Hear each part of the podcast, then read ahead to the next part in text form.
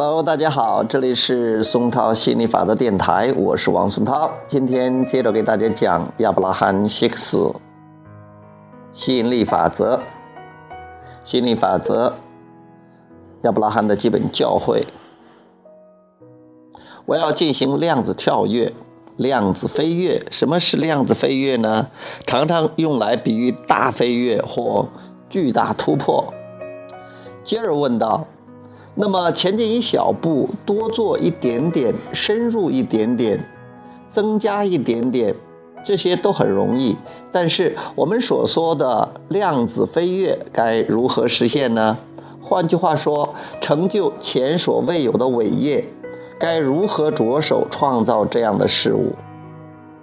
亚伯拉罕回答说：“不错，你终于悟出了关键。”向前迈出一小步是如此容易，其原因就是承认你现在所持有的信念很容易，将这个信念稍稍延伸一点点也很容易。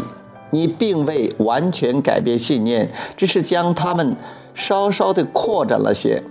而量子飞跃通常意味着必须放弃现有的信念，同时采纳一个全新的信念。量子飞跃不能通过强化创造的信念部分或接纳部分而实现，量子飞跃通过强化创造的渴望部分而实现。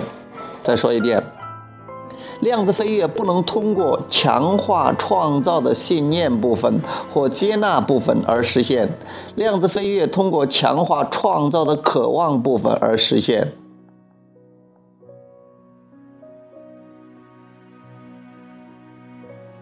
也就是说，呃，创造的三个部分里边，这个量子飞跃它不是强化的信念的部分或者接纳的部分，不是做的第三部分，而是强化的第一部分。就说你的愿望渴望到一定程度，非常非常的强的时候，它就进行量子跳跃了。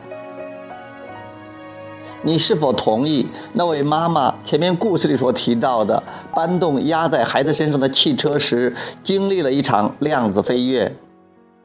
即使他一直参加健身锻炼，要他相信自己能够搬起那么重的东西，也需要很长的时间，一点一滴才能做到。但是他强大的愿望导致他当时就产生了量子飞跃。那有的朋友可能没有听过前边的，我呃，我给大家解释一下。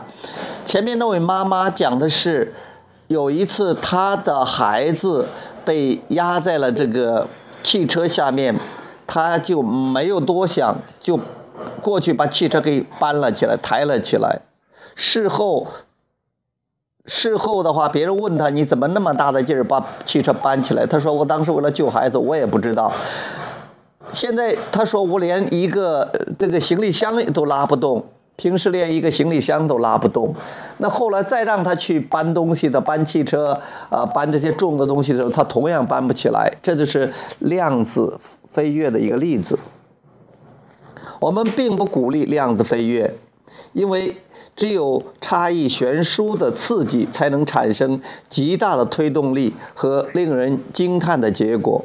但是这种结果几乎总是暂时的，在信念的平衡作用下，你最终要回到以前的状态。所以，只有逐步将信念过渡到符合内心的渴望，才是更令人满意的创造方式。杰瑞说：“那么，请再重复一次，如何使欲望变得强烈？如何让自己想要更多？”亚伯拉罕说：“把想法集中在自己确定想要的事物上，吸引力法则将为你的创造吸引更多的信息、更多的资料、更多的条件。你该知道。”只要注视想要的事物，就会感受到强烈而积极的情绪。这是一个自然的过程。其实很简单，只要你思考你想要的事物就可以了。如果有可能，去有你想要的事物的地方，有意让自己体验那种美妙的感觉。而当你感觉美好时，在你的情绪作用下，所有的好东西都会向你走来。当你集中注意某些事物时，吸引力法则就会煽风点火。所以，如果你需要很大的努力才能提升欲望和积极情绪，那就是因为你不仅思考了想要的事物，同时还思考了它的对立面，你并没有接纳它顺利向前进。好，今天我想要进行量子飞跃，就讲到这里。我们下一家下一章讲是不是越大的事情越难以实现。好，OK，拜拜。